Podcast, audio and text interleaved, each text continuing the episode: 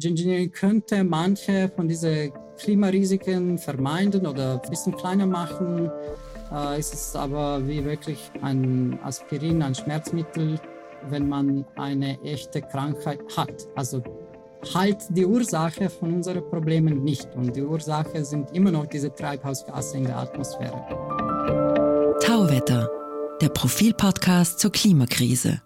Herzlich willkommen, liebe Hörerinnen und Hörer, bei Tauwetter. Mein Name ist Christina Hiptmeier. Und ich bin Franziska Tschugan. Wolken impfen, Partikel in die Atmosphäre fliegen, einen Sonnenschirm bauen im All, um die Erde zu kühlen. Das klingt wie Science Fiction.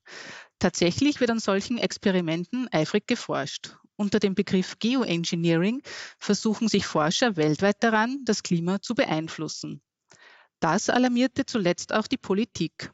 Zitat wir stellen fest, dass Geoengineering in verschiedenen Teilen der Welt diskutiert und erforscht wird und dass es von einigen als eine mögliche zukünftige Antwort auf den Klimawandel angesehen wird, sagte EU-Kommissionsvizepräsident Franz Timmermans kürzlich. Es handle sich um ein Thema mit globaler Bedeutung und beträchtlichen Risiken, warnte er. Aber was genau ist Geoengineering und wie kann man das Klima manipulieren? Darüber wollen wir mit unserem heutigen Gast reden, der die Chancen und Risiken dieser Methoden erforscht. Wir begrüßen den Klimaphysiker Blage Gasparini vom Institut für Meteorologie und Geophysik der Universität Wien. Herzlich willkommen, Herr Gasparini. Danke vielmals für die Einladung. Hallo, auch von mir.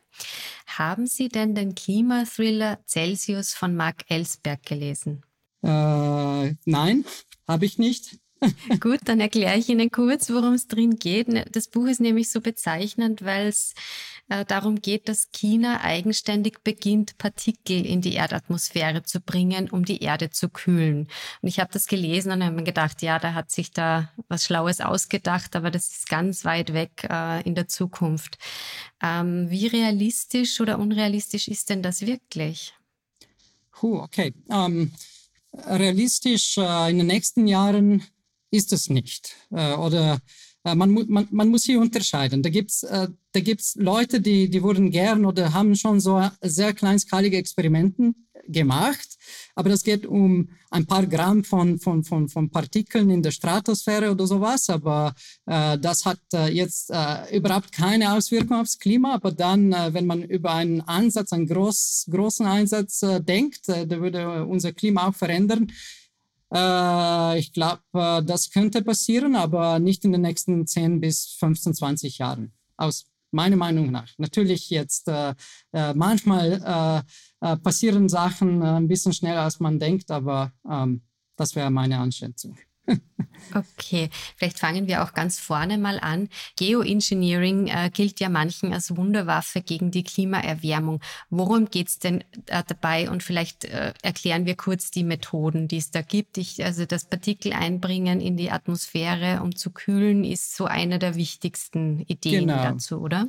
Ja, also hier vielleicht nur kurz. Äh, ich würde sehr kurz die Energiebilanz äh, oder die Steuerung der Temperatur der Erde erklären. Also hier haben wir praktisch zwei Prozesse. Auf einer Seite haben wir äh, die Sonneneinstrahlung, die, äh, die die Erde erreicht und dann die Erde ein bisschen erhitzt.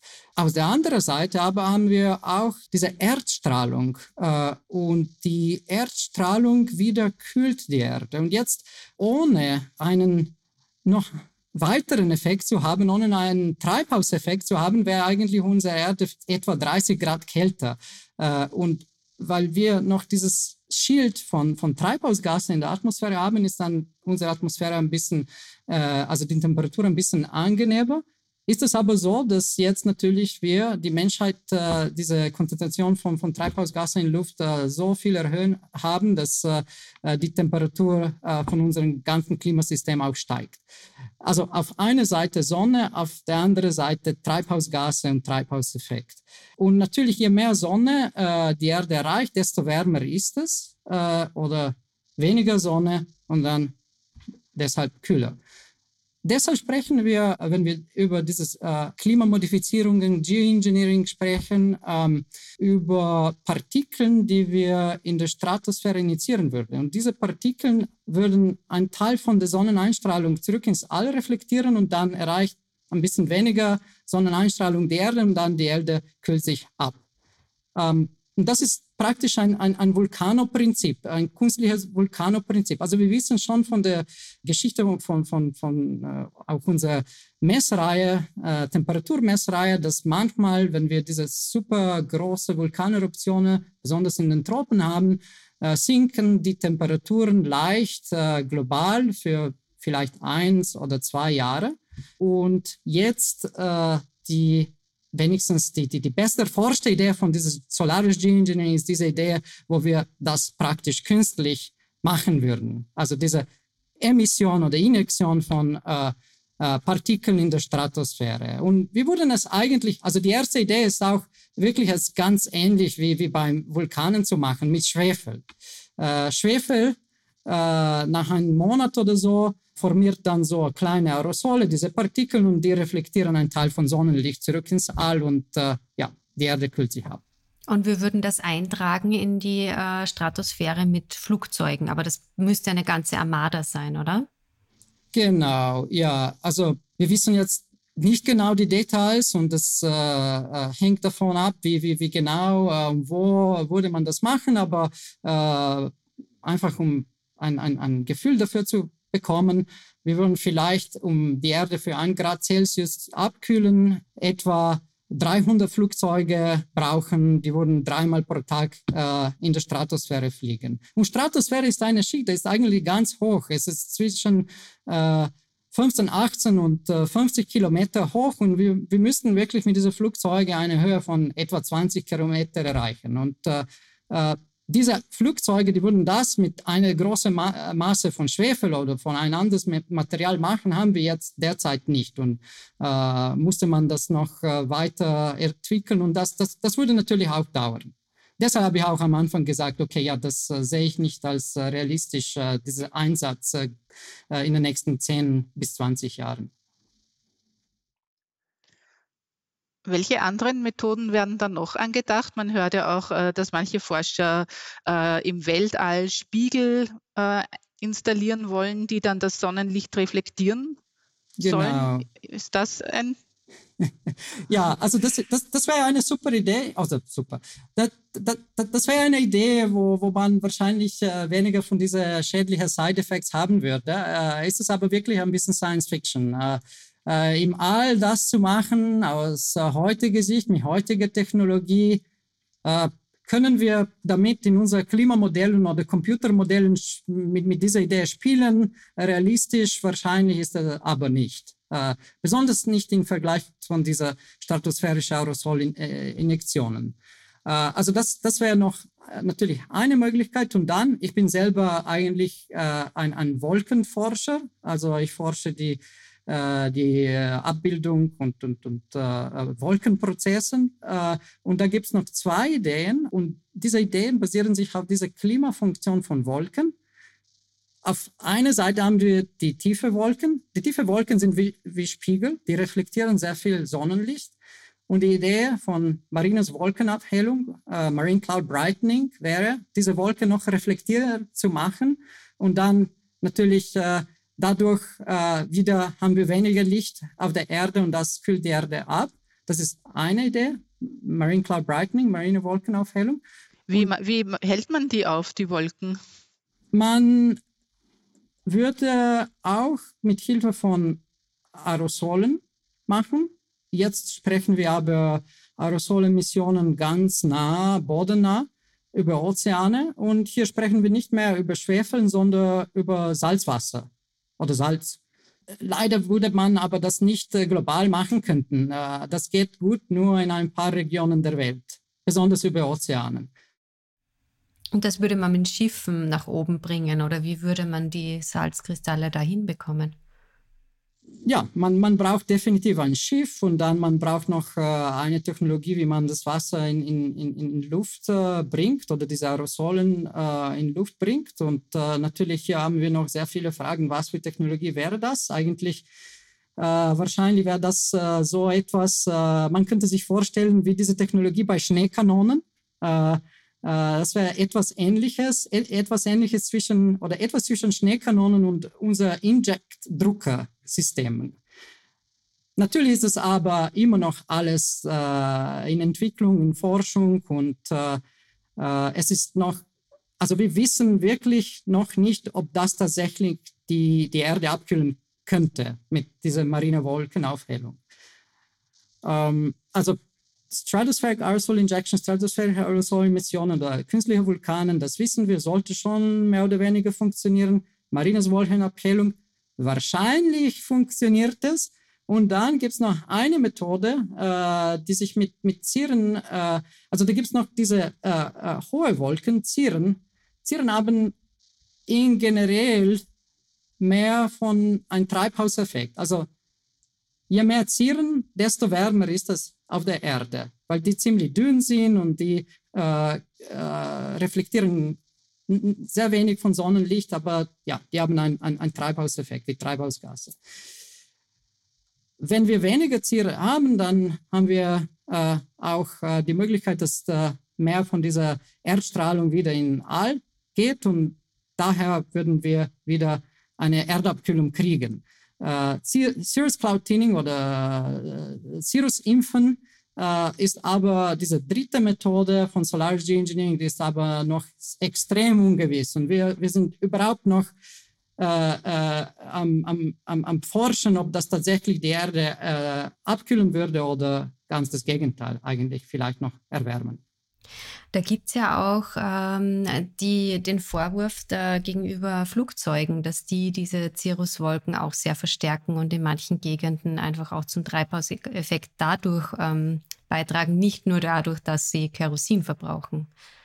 Ja, ja, genau. Äh, die Kondensationsstreifen, die äh, machen einfach, äh, bilden einfach zusätzlich noch diese Zieren. Äh, und das erwärmt äh, eigentlich ziemlich viel noch zusätzlich die Erde. Es ist etwa 50-50, also 50 Prozent der er Erwärmungseffekt von, von, von den Flugzeugen kommt äh, direkt aus Treibhausgasemissionen und 50 Prozent von dieser Kondensationsstreifen und einfach dann mehr Wolken, mehr von dieser erwärmenden Zieren.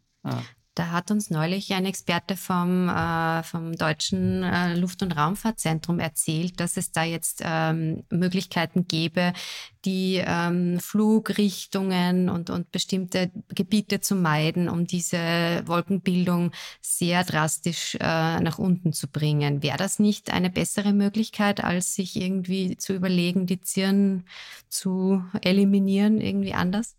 Absolut, ja. Also am Anfang muss man muss man sowas machen.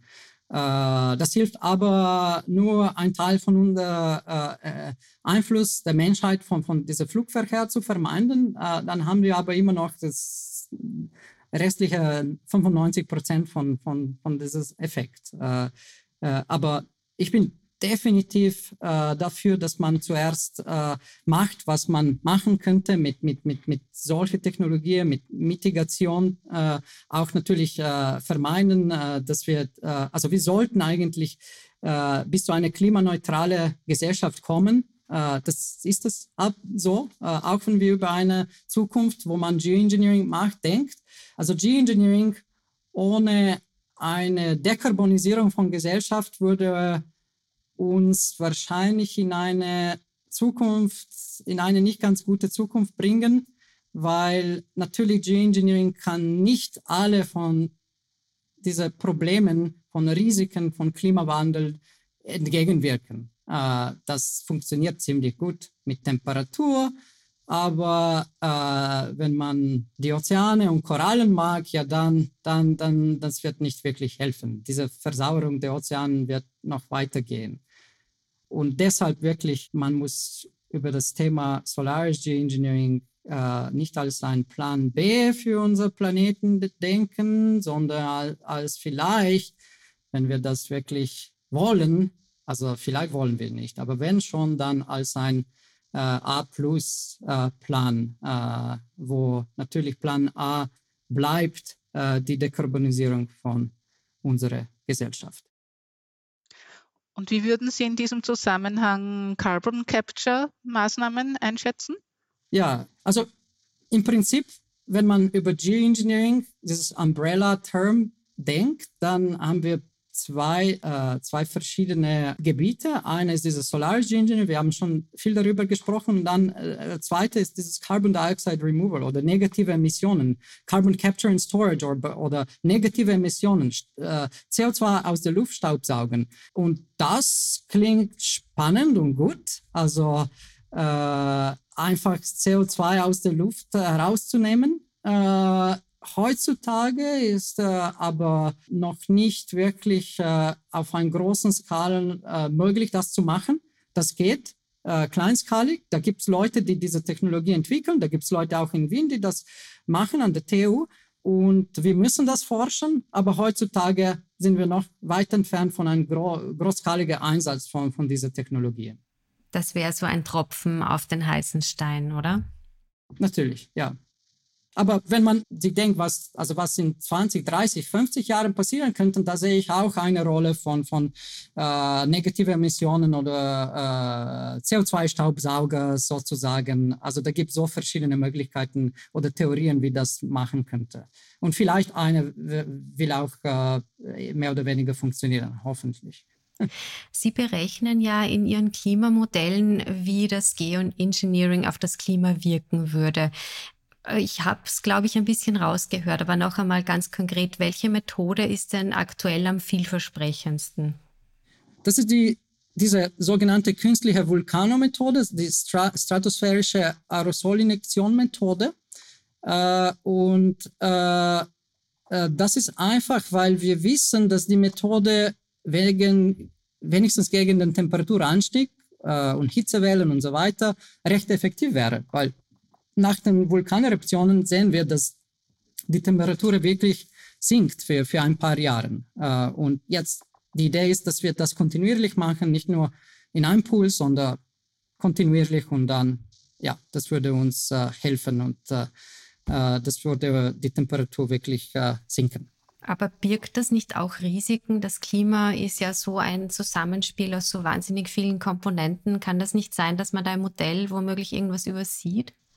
Natürlich, da gibt es äh, sehr viele Risiken und heutzutage würde niemanden das tatsächlich machen. Wir, wir, kennen so wenig über diese Methoden und vielleicht, okay, vielleicht sagen wir, diese Methode würde auch die, die Erde abkühlen, aber äh, äh, äh wie werden, äh, was, was, was bedeutet das auf, auf unsere Landwirtschaft äh, oder Ökosysteme oder Ozon? Äh, haben wir mehr oder weniger Ozon äh, in Luft? Äh, also solche Fragen sind, sind noch nicht beantwortet und solche Fragen eigentlich müssen wir sehr gut äh, wissen, bevor wir einen großskaligen Einsatz machen würden. Und, und deshalb aus heutiger Sicht würde ich das definitiv nicht empfehlen, einen, einen Geoengineering-Einsatz. Wir wissen so wenig über äh, diese möglichen äh, Nebeneffekte, dass äh, ja, niemanden würde das aus heutiger Sicht äh, machen. Und könnte es sein, wenn dann zum Beispiel irgendwann die Flugzeuge nicht mehr fliegen könnten oder jemand was dagegen hätte, irgendwelche terroristischen Anschläge und man könnte dieses äh, Aerosol nicht mehr ausbringen oder diese Schwefelpartikel, ähm, wäre das dann möglich, dass der Effekt sogar noch schlimmer wird, dass sich die Erde um, noch ähm. mehr erwärmt? Also natürlich, äh, jetzt je mehr von Geoengineering oder von dieser Emissionen von, von, von Aerosolen in der Stratosphäre, desto höher auch sind die Risiken. Äh, und einer von den Risiken ist auch äh, das Risiko von, von einem abrupten Ende von dieser Geoengineering-Methode, wo man natürlich dann in, in ein oder zwei Jahren zurück auf das Niveau von dieser Temperatur ist, wo, wo man äh, sein würde ohne äh, dieses Geoengineering-Einsatz. Also das heißt, dann haben wir ein ganz großes, ganz steiles äh, und stärkeres Temperaturanstieg und das wäre nicht gut natürlich. Und das ist wirklich ja ein, ein großes gesellschaftliches Risiko. Und dafür wahrscheinlich äh, würde man ein, ein sehr gutes äh, äh, System, politisches System brauchen, um das zu regulieren. Ist das möglich? Weiß ich nicht. Vielleicht nicht. Gab es denn bisher schon Feldversuche bei Solan Geoengineering? Also da gibt es äh, ganz kleine Experimenten, äh, besonders beim dieses Thema Marine Cloud Brightening, also marines Wolkenaufhellung. Eigentlich äh, bei diesen stratosphärischen Aerosolemissionen, äh, da gibt es keine echte Experimenten, aber da gab es auch, muss ich sagen, äh, am Ende von, von Jahr 2022, im Dezember letztes Jahres, äh, ein, ein, ein so ein Experiment oder ein Pseudo-Experiment äh, und noch ein paar weitere dann Experimente dieses Jahr äh, von einer, einer Firma, ein Startup, Make Sunsets aus, äh, aus der Silicon Valley, aus Amerika. Und die haben das einfach so gemacht, ohne, äh, die, ohne irgend, irgendwelche Behörden oder Leute oder Öffentlichkeit darüber zu informieren. Äh, und äh, das finde ich eigentlich äh, schon sehr schlimm und man sollte das nicht machen. Und dann noch zusätzlich, die wollten noch Profit drauf machen mit sogenannten Cooling Credits. Cooling Credits, wenn wir überhaupt nicht wissen, ob das tatsächlich funktioniert, wenn wir überhaupt nicht wissen, ob das Schwefel, die, die in der Stratosphäre mit den Ballonen zugeführt haben, wirklich die Stratosphäre erreicht hat. Ja, also das würde ich nicht wirklich ein, als ein wissenschaftliches Experiment nennen. Das ist mehr ein Cowboy-Geoengineering-Provokation. Okay. Haben die, die ihre Daten offengelegt oder haben die einfach nur behauptet, sie haben das gemacht? Äh, ich glaube, bei, bei den ersten Experimenten, die hatten überhaupt keine Daten, die, die waren sehr so uh, homemade und uh, low technology. Uh, dann bei ein paar anderen Experimenten, die hatten auch ein bisschen mehr Data, die haben auch äh, diese Data online äh, verfügbar gemacht, aber das ist immer noch sehr wenig Data und das äh, hat überhaupt keinen Wert aus meiner Sicht, äh, aus der wissenschaftlichen Sicht. Und äh, äh, das wirklich zeigt, dass wir wahrscheinlich eine Regulative brauchen, weil die haben eigentlich, die, die, die könnten das machen. Also die, die, die sind die haben gegen kein Gesetz äh, gestoßen. Das, war alles legal äh, von was ich weiß wenigstens. Äh, und äh, äh, aus meiner Sicht, deshalb brauchen wir eine Regulative für, für diese Stratosphäre, für, für diese Schicht äh, zwischen 15 und 50 Kilometer, was man da machen kann und was nicht. Äh, und äh, vielleicht auch, äh, ja, würde ich auch äh, sagen, ein, ein Moratorium für solche Einsätze, aber auch dann Regeln, was, was geschehen muss, um ein Experiment zu machen oder sogar ein kleinskaliges, großskaliges Einsatz zu machen. Aber dieses Experiment oder die Experimente von dieser Firma, sie Make Sunsets heißen sie, das hat jetzt nicht äh, die Ausmaße, dass da jetzt wirklich was passieren hätte können, oder? Noch nicht. Nein, nein, das ist äh, mehr so haben einfach äh, provoziert. Das, das, hier, hier sehe ich mehr das Problem, dass die einfach provozieren haben. Die haben auch ein, ein schlechtes Licht auf äh, die wissenschaftliche Gemeinschaft äh, geworfen, äh, weil wir denken ein bisschen mehr über, äh, also wie, also wir, wir, wir wollen wirklich es transparent machen, unsere, äh, unsere Forschung und also bis jetzt haben wir auch, muss man klar, klar sagen, diese Forschung nur mit Hilfe von Computermodellen oder Experimenten in Labors gemacht. Äh, da gab es Ideen, da gab es Projekte, wo die wollten auch so äh, ein Feldexperiment machen äh, mit einem ganz kleinen Einsatz von, von, von Schwefel oder Emission von Schwefel, aber dann äh, am Ende, die haben das noch äh, nicht gemacht, äh, genau weil äh, die Leute, die NGOs, die Öffentlichkeit dagegen war. Und das ist auch okay. Also ich glaube, man muss das, also wenn man so über so kontroverse Themen forscht, muss man dann gemeinsam äh, äh, äh mit, mit, mit, mit äh, alle diese äh, äh, Partners ähm, zusammen machen und dann, wenn, wenn, wenn die Leute das nicht wollen, dann, dann ist okay, dann machen wir es einfach nicht. Dieses Projekt, das Sie da jetzt angesprochen haben, ist das das in Schweden gewesen genau, äh, ja. von David Keith, glaube ich, oder? Ein ja, ja, David Keith und da, ja, Okay. Ja, ja. Ähm, aber wie groß wäre denn der Aufwand, um die Atmosphäre zu kühlen? Könnte das ein Land im Alleingang machen? Im Prinzip schon, ja. Im Prinzip äh, würde das gehen. Äh, äh, Im Prinzip äh, würde das einfach äh, Größenordnung 10 bis 100 äh, Milliarden Dollars pro Jahr kosten. ist das viel, ist das viel. Also das klingt viel, aber für ein Land wie China oder Amerika ist das eigentlich nicht viel. Und im Vergleich zu Kosten für Dekarbonisierung der Gesellschaft ist auch äh, eigentlich sehr wenig. Ähm, was wir nicht wissen, ist wirklich, was diese Nebeneffekten oder äh, was für mögliche Nebeneffekte hier haben können. Äh, da könnte etwas natürlich schief gehen. Und wir haben immer noch nicht wirklich die Technologie, um, um das, äh, diese Aerosolen, diese Partikel so hoch in der Atmosphäre wirklich zu, zu, zu bringen. Wenn ein Land wie Indien zum Beispiel es kühler haben will und ein anderes wie Russland wärmer, das wäre ja ein enormes Konfliktpotenzial. Deswegen haben Sie ja auch angesprochen, man bräuchte da sowas Übergeordnetes wie die UNO zum Beispiel, oder? Genau, ja. Äh, hier, ist, äh, ähm, ja hier ist das enormes Konfliktpotenzial mit, mit, mit so Methoden. Also das ist ein bisschen wie, äh, weiß nicht, vielleicht Atomwaffen. Also es ist äh, wahrscheinlich weniger, äh, weniger äh, gefährlich für, für die Menschheit und so, aber, aber natürlich, da gibt es immer Konfliktpotenzial. Also ich sehe mehr ein Konfliktpotenzial äh, äh, zwischen Ländern, die das machen würden und Ländern, die das eigentlich überhaupt nicht machen würden. Ähm, ich finde es schwierig zu glauben, dass Russland zum Beispiel wirklich es Wärme, äh, äh ein, ein wärmeres Klima wo, wollte. Also natürlich, es ist schon wahrscheinlicher, dass, dass, dass, dass diese Klimaschäden größer in Indien sind, äh, aber ähm, bis jetzt sehen wir keinen Staat, der würde wirklich sagen, okay, eigentlich ist es besser, wenn es ein bisschen wärmer ist. Grundsätzlich könnte man sich vielleicht sogar auf eine Kühlung einigen, meinen Sie? Ja, ja, ja. Eine Kühlung oder einfach kein Ansatz.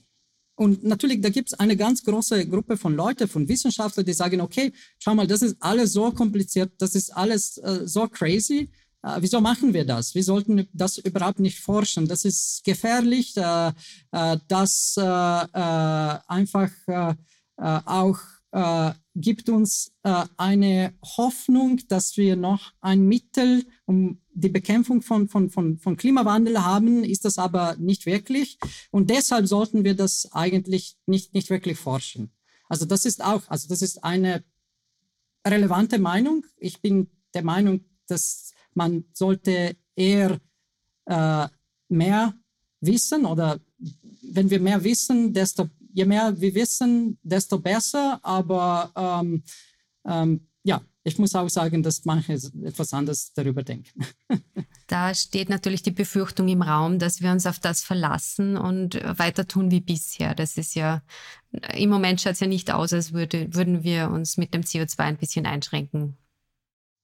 Genau, ja, also das, das, das ist wirklich dieses äh, morales Dilemma, der, der, der, kommt mit, mit dieser Methode.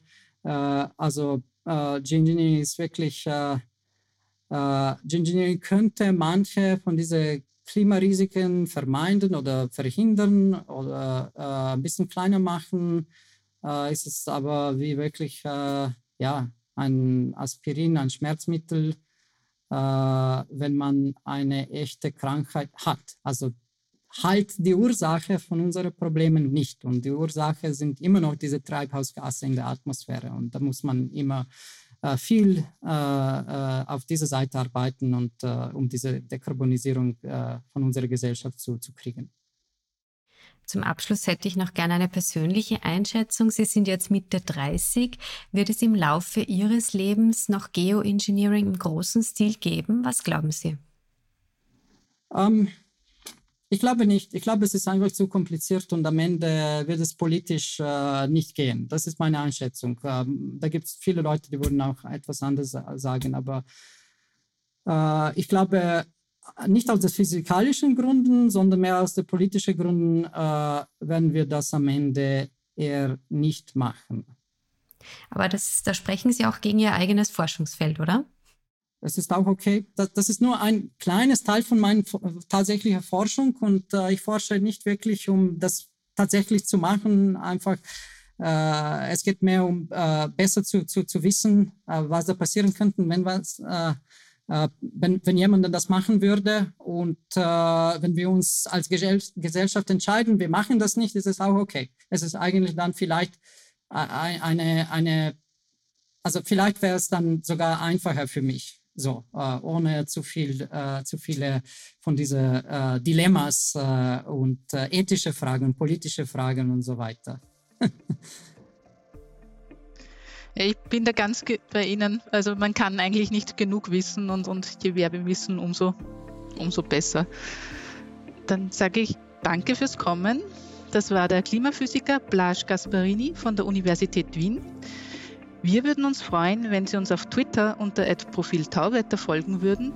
Schicken Sie uns Anregungen, Kritik oder Feedback entweder via Twitter oder per E-Mail an podcasts.profil.at. Empfehlen Sie uns weiter, abonnieren und bewerten Sie uns auf den gängigen Plattformen wie Apple iTunes oder Spotify. Das war's für heute. Bis zum Freitag in zwei Wochen bei Tauwetter.